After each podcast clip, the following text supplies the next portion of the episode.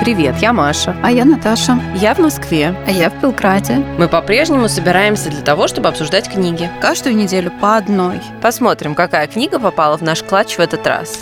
Ну что, сегодня мы решили обсудить книжку, которая не переведена на русский язык. Она, наверное, не будет переведена на русский язык, потому что она не станет хитом. Да, достоинства ее довольно скромны. Но мы про нее все равно расскажем, потому что она интересна с точки зрения, ну, скажем так, современной литературы. Я даже скажу потом почему. Она называется по-английски «Okay Days», и она и написана была по-английски. Автор Дженни Мастерд шведка. Мы сначала немножко рас расскажем. Этот роман вышел недавно, этим летом. Я предлагаю, давай я сначала расскажу коротко содержание, это будет реально очень коротко. Не как я обычно, знаете, я все время такая, я расскажу содержание за три минуты, а потом такая... 15. Через 10 минут такая, ой, кажется, что-то я сегодня немножко подрастянула. Э, тут реально я расскажу содержание за три минуты, можете прям засекать, а может даже меньше. А потом мы расскажем коротко, почему мы, собственно, взяли эту книгу. Наташа чуть поговорит про автора, и потом, соответственно, пустимся в разные другие рассуждения. Которые которые тоже будут не очень длинными, потому что книжка, хотя миленькая, ну, тоже не, не очень, очень длинная, да. Ну давай, содержание. Итак, включаем секундомер. В этой истории два героя, от лица которых поочередно ведется повествование. Героиню зовут Сэм, Саманта, а героя зовут Люк, Лукас. Он англичанин, она шведка. У них была такая история, что они познакомились э, как-то раз на какой-то вечеринке, когда им обоим было по 18 лет. Э, или по 17. Они познакомились на вечеринке, они друг другу понравились, они там болтали, но между ними ничего особо не было, а потом они разъехались по разным странам, потому что она живет в своей Швеции, а он живет в своем Лондоне. Прошло 10 лет, они опять на вечеринке встретились снова, узнали друг друга, и между ними начались отношения. Но дело в том, что она приехала в Лондон просто на лето, а живет она по-прежнему в своей Швеции, а он живет в Лондоне. Поэтому у них как бы такой роман, про который они изначально знают, что у него есть срок годности, что типа вот она в конце лета уедет, э, она на стажировке, а он останется в Лондоне. Так и происходит, э, несмотря на то, что они очень сильно друг влюблены влюблены, они расстаются, она улетает, он остается, и пытаются там жить свою жизнь, очень друг по другу скучают. Потом они решают поехать вместе в отпуск в Грецию, едут вместе в отпуск в Грецию, понимают, что все-таки им друг без друга очень плохо, и она решает переехать в Лондон, потому что Лондон ей всегда нравился. Переезжает в Лондон, они начинают жить вместе, и потом они расстаются, потому что она считает, что она не хочет детей, и она делает аборт, причем не сказав ему об этом, только сказав постфактум. Э, на этой почве они расстаются, пытаются каждый встречаться с другими людьми, жить своей жизнью и так далее, но в конце понимают, что все-таки они друг друга очень сильно любят и опять э, остаются вместе, несмотря на то, что вопрос по поводу детей так и остается нерешенным. Хэппи-энд. Ну, насколько он возможен с нашей взрослой позиции, насколько он возможен, когда люди решают быть вместе, несмотря на диаметральную противоположность взглядов по довольно важному вопросу. Значит, почему мы эту книжку взяли? Дженни Мастерд – это довольно известный блогер, довольно крупный. Может быть, не супер крупный, но крупный на YouTube блогер. Я даже не могу сказать, что я ее как-то активно смотрю. Я когда-то ее смотрела сколько-то лет тому назад, возможно, более активно, когда она э, еще была не таким важным инфлюенсером, и у нее не было хаты в Лондоне, и, в общем, она еще не была когда богатой женщиной, скажем так честно. Вот. А, у нее очень красивый визуальный ряд. Если вы посмотрите, он прям вот какой-то такой скандинавский, минимализм. Она тоже очень сама харизматичная, и это как-то все настолько безумно красиво снято. Мне кажется, что снимает, ну, понятное дело, что снимает ее муж ее. И, собственно, у них вот этот бизнес. При этом она сама, да, очевидно, такая очень интересная творческая личность, которая такой самородок, потому что у нее нет ни образования, ничего такого, то есть ничего, ничего особенного. Вот по сути в ней нету, кроме внешности и ее какого-то уникального взгляда на мир и вот этого прекрасного визуального ряда, в который она ложится. И вот. А про что ролики? Про что ролики? Ролики про ее жизнь, как она одевается, как она завтракает. Короче, как бы, ну, lifestyle. То есть. то есть это такой чистый lifestyle. Угу. Как обставлена квартира, как еще что-то. Ну, в общем, по-моему, она там то в Лондоне была, мне кажется, может быть, она даже в Берлине в какой-то момент жила. Ну, в общем, так или иначе, я, наверное, на нее подписана последние лет пять, поэтому я уже, как бы, я уже не в курсе. У меня этот образ как-то смешался, смешался вот со всем этим. Плюс у нее такой прекрасный английский, а, когда она говорит на английском, у нее такой прекрасный акцент. В общем, все шикарно. И тут, значит, э, когда-то, наверное, весной я, пролистывая по своей подписке на YouTube, увидела, что у нее есть ролик о том, как она написала книгу. И тут я подумала, ну все, ну ребята, ну даже уже какие-то блогеры пишут книгу. Надо ознакомиться. ознакомиться. Потом мне было сильно интересно, ну вот реально, а вот насколько качественно она сможет написать. И, в принципе, довольно качественно. Ну так, ну по большому счету, это законченный роман. Да, да, нет, она неплохо написана, хорошим довольно языком современным, красивым. Ну и, в общем, герои более-менее понятные. Просто она... У меня есть другие претензии к этой книге, но написана-то она очень неплохо, да. Вот, да. То есть человек как бы вот просто сел, написал роман на иностранном языке, и э, при помощи своих связей его довольно успешно опубликовал. Я не думаю, что это наверное, войдет в какой-то топ куда-то, но, по крайней мере, вот мы ее прослушали. Можно обсудить, э, чем он нам не понравился, и э, Child Free, и потом, наверное, вот про современность. Ну, давай я, может быть, с этого давай про начну. Да. Просто чем еще эта книжка мне показалась интересной, у меня вот недавно, где-то в июне, кажется, я проводила книжный клуб, мы обсуждали нелюбимые любимые книги. Но как-то так вот, э, ну, типа, просто решили собраться и немножко, э, как это сказать, э, выгулить своих демонов и рассказать о том, чем нас бесят популярные какие-то книги.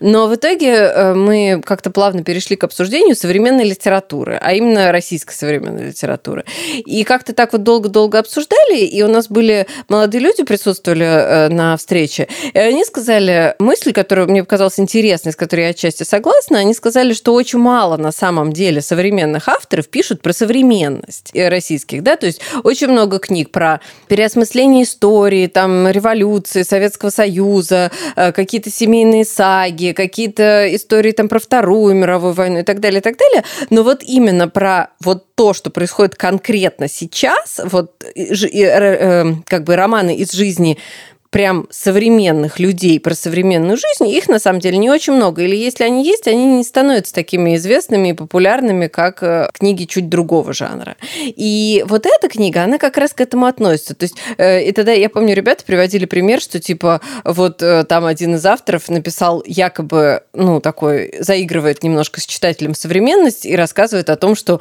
у героя даже есть аккаунт в Фейсбуке. И это как бы супер такой считается прям цифровая эра. А здесь как раз в этом плане э, книга прям современная, потому что там речь идет о плейлисте Spotify, там вообще музыка много играет роли. А, она рассказывает про вот эти вот э, э, как бы страдания по поводу того, что сделать с бывшим молодым человеком, заблокировать ли его в Инстаграме или скрыть его из своих подписок, и, и как сделать так, чтобы ты его не видела, но если ты отпишешься от него, то он об этом узнает, и это некий жест. И как бы вот эта вот вся этика соцсетей соцсетей, которая на самом деле, можно над этим смеяться, но она же реально играет в нашей жизни как бы довольно значимую роль. Потому что, ну, кто из нас хоть раз не думал о том, что я не хочу больше видеть этого человека в своей ленте, но отписаться от него будет дурным тоном, там, по тем или иным соображениям. Подожди, я, я не расфрендила, я от стольких отписалась. Ну, вот в том и дело. То есть отписаться, расфрендить, и вот эта вот как бы тонкая грань, она, ну, современному человеку, нам с тобой, она понятна, но про это действительно довольно э, редко пишут. А тут, ну, в литературе литературе, да, а тут это прям ну, занимает большую часть повествования. И вот этим мне показалось, что это прикольно, что она действительно не, не выкручивается, не придумывает какие-то там, не проводит исторические исследования и не проводит время в библиотеке, чтобы сделать какой-то research, а просто пишет про себя, своих современников, свою современную жизнь и что-то такое, что, с чем мы сталкиваемся ежедневно. И это классно. Ну и не часто встречается. Да, мало кто рискует на такое. И мне даже показалось, вот если мы говорим о современности, немножко она какая-то устаревшая. Ее друг, инженер, который не может найти работу. Не, он не инженер, он занимается ESG. Тоже, кстати, современная тема. Он же занимается устойчивым развитием. Да, устойчивым Он развитием, хочет, но э, он инженер по образованию. Да, он инженер по образованию, но он именно инженер в области устойчивого развития.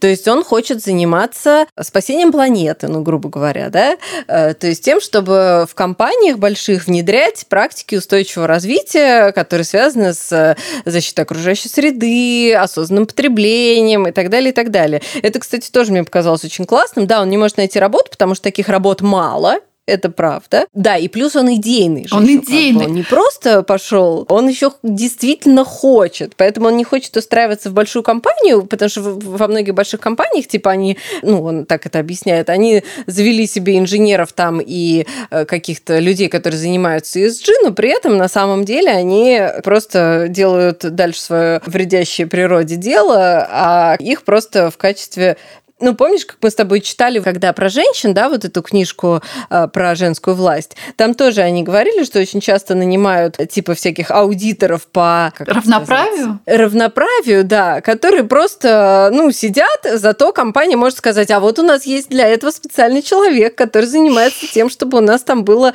вот представленность женщин какая нужна. Ну, вот и ESG тоже самое. Но я вот как бы сомневаюсь вот в этом, то, что он не может найти работу, потому что он so ничего, большую часть книжки не делает в этом направлении. То есть мы как бы читаем и понимаем, что у него там, не знаю, три друга на LinkedIn, через связи он никогда не пытался искать.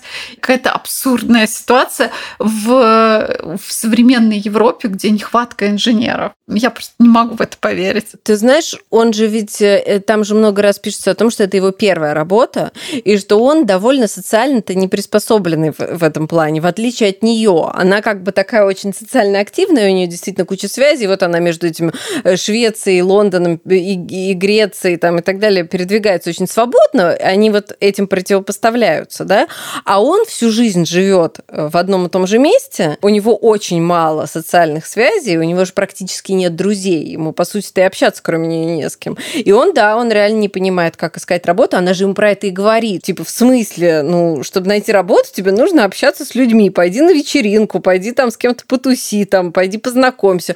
А Он такой, а как это, а в смысле? И, в общем, короче, кто из нас не искал в первый раз работу? Ну, мы с тобой меняли специальности, как бы немножко, переходя из одной области Ну, в другую. меня тоже по блату устроили на первую работу. Да.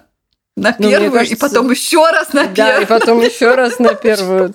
Да, да. Вот.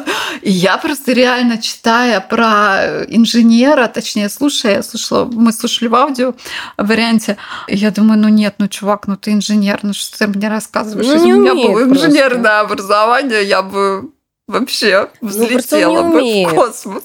И там, кстати, довольно дельная инструкция о том, как это делать на самом деле. То есть, как искать работу новичку, у которого нет опыта, э, ну, который вот хочет. Вот там как раз довольно подробно написано, как она объясняет ему, как правильно писать мотивационное письмо, э, как правильно вот искать вот эти самые связи и так далее, и так далее. Как сначала устроиться там типа на какую-то начальную должность, потому что, чтобы попасть в индустрию, потом продвигаться дальше. То есть там, на самом деле, кстати, про это довольно подробно написано, и, в общем, из этого можно извлечь довольно дельные инструкции. Так что в этом смысле тоже книжка полезна будет. Она о реальной жизни. Э, Мне показалось, что это довольно прикольно, потому что, наверное, это ну, практически первая книжка, которую я такую читала, которая вот прямо про современность. Мы с тобой, помнишь, еще читали «Собачий глюк», у нас был такой... Ну, Да он были, такой... были у нас книжки про современность. Филиппов, да? Ты имеешь в виду «Тень»? Филиппов, да. Тоже. Н- Ну и вот я и говорю, и собачий глюк, и э, тень это фэнтези, да, все-таки это фэнтези, и то, и то. Хотя, да, ну, как бы собачий глюк я не,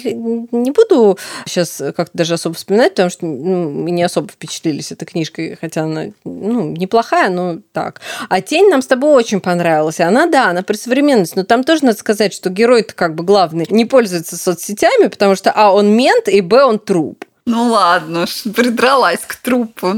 Так, давай теперь поговорим, вот что мне как бы не очень понравилось. С одной стороны, вот мы сейчас рассуждали о том, что там есть что-то о работе, но с другой стороны, мы читаем книжку о молодых людях, которые закончили институт, у них какая-то взрослая жизнь, и у них ноль интереса к работе. То есть работа, карьера как тема, ну вот у, у Люка есть эти проблемы с выйти на работу. Ну, у них еще проблемы с деньгами постоянно. То есть они не понимают, как пользоваться деньгами. Причем они оба, мы с тобой так говорим, молодые люди, но им вообще-то по 28 лет. Да, да, им как бы им уже много, ребята, много, чтобы вот так вот прожигать свое время. Такое ощущение, что они просто только бухают, да. куда-то едут, и больше в их жизни ничего не происходит. То есть никакие работы, вот эту часть большой реализации в жизни, они как бы никак не обсуждают. И мы говорим, что он не может найти работу, Люк, но при этом он работает продавцом в магазине одежды, как я понимаю. Да, и там сходит с ума просто безделье. Но если мы говорим об устойчивом развитии, то как бы, я не знаю, у него там бренд был с устойчивым развитием одежки да, или что? Ну, вряд ли, нет, ну, там это никак не упомянуто. Ну, вряд ли. Я как бы не могу сказать, хорошо это или плохо, что сейчас вот эта юность так сильно затягивается. Это может быть и неплохо, что у людей есть вот время потупить, там, побухать, э, потому что они действительно там очень много пьют. Просто, ну, побыть молодыми, скажем так, молодыми, беззаботными людьми, у которых ничего нету, которые э, ютятся в э, комнатах, которые они снимают вместе там с тремя друзьями и так далее, и так далее. И, в общем, побыть в таком студенческом состоянии довольно долгое время. Может, это и неплохо. Но, с другой стороны, ну да, в общем, я, когда мне было 28 лет, я уже была давно замужем, у меня уже был ребенок, я уже успела уйти в декрет и выйти из декрета. Много чего произошло интересненького в жизни. У меня уже была квартира своя. Короче, много галочек было уже проставлено, а они еще тут есть такой разговор в книжке, что они пугаются, что вот сейчас у них веселая жизнь, а потом почему-то да, эта жизнь, когда трэш. они влезут в ипотеку, вле... наступит какой-то трэш. Я вот да, и типа молодость закончится, и начнется какая-то скукотень. Хотя на самом деле, вот мне, например, кажется, что у меня сейчас просто зашибись какая интересная жизнь. И в целом-то в то время было не так интересно. Ну, правда, вот так вот, если сравнивать, мне кажется, что... Да, у нас у всех этот год был довольно интересный. Не, ну это мы как бы, да, но в целом-то вот в те времена... Ну, конечно, жизнь приятная приятнее сейчас, да, да. Трагизм вот этих 30-летних, там ты уже немножко больше, и чувствуешь некоторую обиду, что ли, за собственное поколение, что вот так вот к тебе относятся что думают, что когда у тебя ипотека... Да, то ты все, жизнь закончилась. Ну, все, просто все. Давай немножко поговорим про вот этот главный конфликт. Главный конфликт, то есть а, наличие или отсутствие детей, да? Ну, я даже бы сказала, на самом деле можно обсуждать это, но мне кажется, знаешь, вот это один из тех вопросов, который невозможно на самом деле серьезно обсуждать, child-free или там child-friendly, не знаю, как ну, давай что-то да? что все-таки скажем. То есть здесь что важно, что сама Дженни Мастерд, она не раз говорила, что она не хочет иметь детей. То есть, в принципе, она отождествляет себя с главной героиней. Я думаю, что это ее позиция. При этом у нее нет четкого объяснения, почему нет. Она в итоге, э, вот одно из ее последних видео, я тоже накануне смотрела, у нее есть несколько видео, мне кажется, на этот, на этот счет. И, в принципе, она говорит, что в последнем, ну, знаете, у меня нет никакого объяснения, просто я могу себе это позволить. Ну, ты знаешь, а какие объяснения у тех людей, э, которые вот хотят детей? У меня, например, нет никакого. То есть я знала всегда в своей жизни, что я хочу детей, но у меня не было для этого никакого объяснения. Просто я ну, хочу. Примерно, да как Базаров про яблоки. Любишь или не любишь? Вот то же самое. Знаешь, это как э, попытаться примирить позиции там тех, кто за прививки. Подожди, тех, подожди, подожди. Прививок. Примирить нет, но прививки вот. нет. Давайте нет прививки и дети все таки разные вещи. Не, ну я просто к тому, что есть просто какие-то вопросы, по которым позиции людей с противоположными взглядами реально непримиримы. То есть просто это лучше не обсуждать даже. Потому... Здесь же не вопрос в примиримости, а вопрос даже в э, немножко понять, почему это в книжке есть. Ну, потому что это, в принципе, есть, потому что она именно такой человек, который... Ну вот да, то, что ты сказала сейчас про нее, мне сейчас стало понятнее, почему в итоге он склоняется к ее позиции, потому что это позиция автора. Да, это позиция автора, и она как бы реально, и в видео она как бы и говорит, что у нее с ее мужем один одинаковая позиция на этот счет. А здесь в романе все-таки разная. И, честно говоря, я вот не думаю, что кто-то, вот именно если он хочет детей, что он будет жить с человеком, который не хочет детей. Ну и наоборот тоже. То есть как бы это невозможно. На длительную перспективу так, наверное, не бывает. Мне кажется, тоже э, еще один э, аргумент к тому, что книга действительно очень современная, потому что это очень современный конфликт. Я, я его, кстати, встречала и раньше, например, в сериале «Хороший доктор», который я нежно люблю. Там э, в начале сериала двое героев расстаются, потому что они как раз не могут примирить эти позиции. То есть мужчина хочет детей, а его невеста не хочет. И получается, что здесь он как-то принимает ее... Вернее, они так, они как бы находят такой как бы не то чтобы компромисс, я бы не назвала это компромиссом, потому что, ну как по этому вопросу не может быть детей, он либо... Это как бы черно-белый вопрос, да, то есть либо да, либо нет. Но, скажем так, он говорит, что я тебя так сильно люблю, что я выбираю тебя, а не будущих гипотетических детей, а там посмотрим.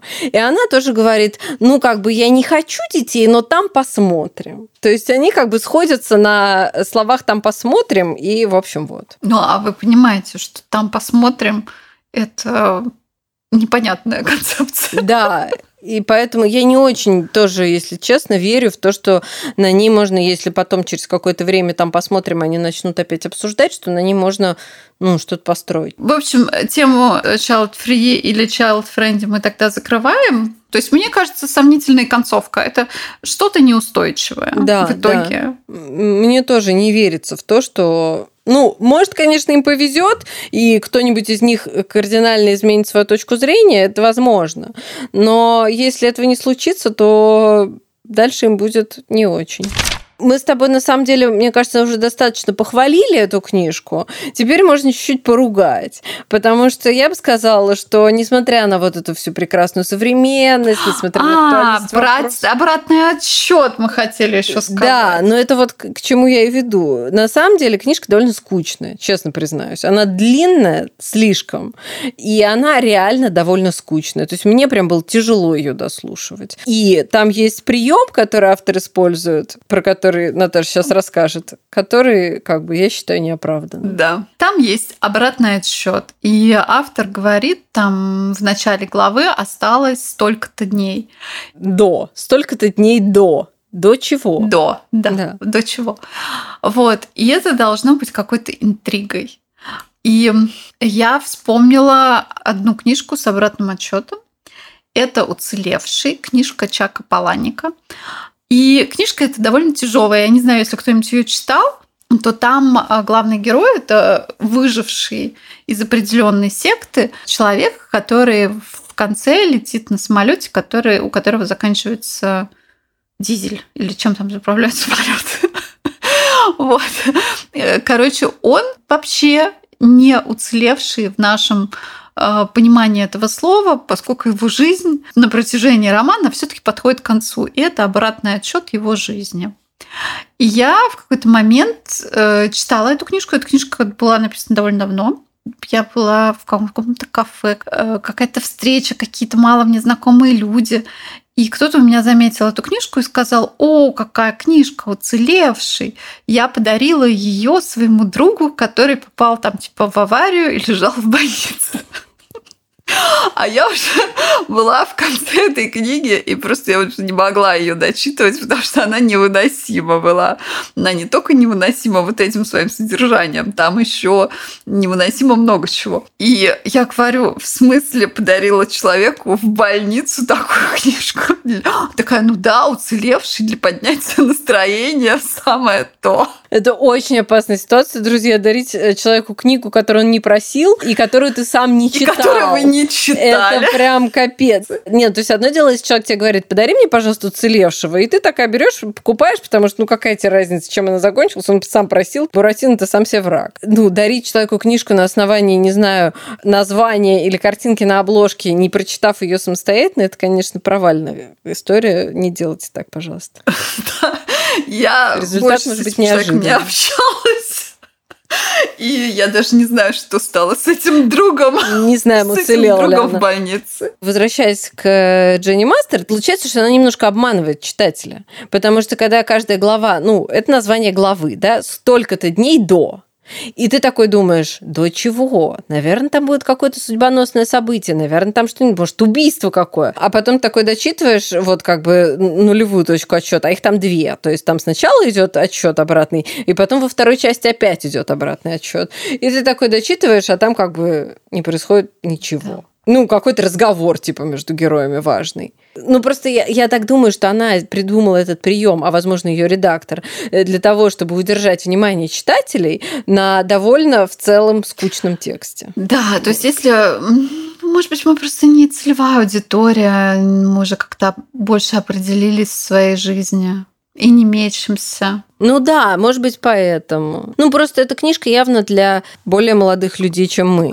И поэтому, возможно, она нам показалась довольно скучной, потому что, кажется, это же бывает, и когда общаешься с более молодыми людьми, и они тебе рассказывают какие-то ситуации из жизни, и ты понимаешь, что ты это знаешь что ты как бы уже с этим сталкивался, ты уже это прожил, ты это видел, и ты примерно представляешь, чем это закончится. И здесь как бы такая же ситуация. Мы же с тобой тоже, ну, может быть, в 28 лет или там в молодости, скажем, в юности, можно сохранять этот оптимизм и вступать в отношения с человеком, с которым ты придерживаешься противоположных взглядов, в надежде, что вы в какой-то момент друг друга переубедите, кто-то уступит. А, в ну, нашем например, возрасте? В, ну вот, в нашем возрасте ну, я бы не стала просто. Если бы я видела, что у мужчины со мной противоположные взгляды по какому-то вопросу, который для меня принципиален, прям, который связан с моим будущим, ну зачем? Ну, просто это риск, да, как бы очень большой того, что тебе потом будет очень плохо. Даже не столько плохо, а сколько, ну окей, ну ты с ним уже пообщалась, э, вы не хотите вместе заводить семью или представляете себе семью по-разному, ну, пойти дальше. Ну да, да, то есть просто уже не хочется эти шансы ловить и думать, что ну а вдруг. В жизни и так очень много вариативности, не хочется ее как бы в свою жизнь еще и приглашать специально. Ну, мы как бы знаем, что люди не меняются особо сильно. Ну да. Мы, редко. по крайней я таких не видела, чтобы кто-то сильно как-то сменил свою позицию. Ну, мы вам все равно советуем что-нибудь такое читать иногда, слушать. В принципе, неплохо, расширяет горизонт. Да, и вообще англоязычная литература, на самом деле, в этом плане, конечно, ну, там проще найти неплохо, потому что, ну, в целом он неплохо написан. Хотя это совершенно, ну, скажем уж честно, проходной и не представляющий особо литературной ценности романчик, но он написан неплохо, поэтому прочитать его абсолютно не повредит. И как бы можно, ну, плюс заодно остаетесь в повестке, про, слушайте про какие-то современные штуки и в целом не без пользы. Спасибо, что дослушали до конца. Подписывайтесь на наш телеграм-канал, который тоже называется «Книжный клатч». Ждем вас на следующей неделе.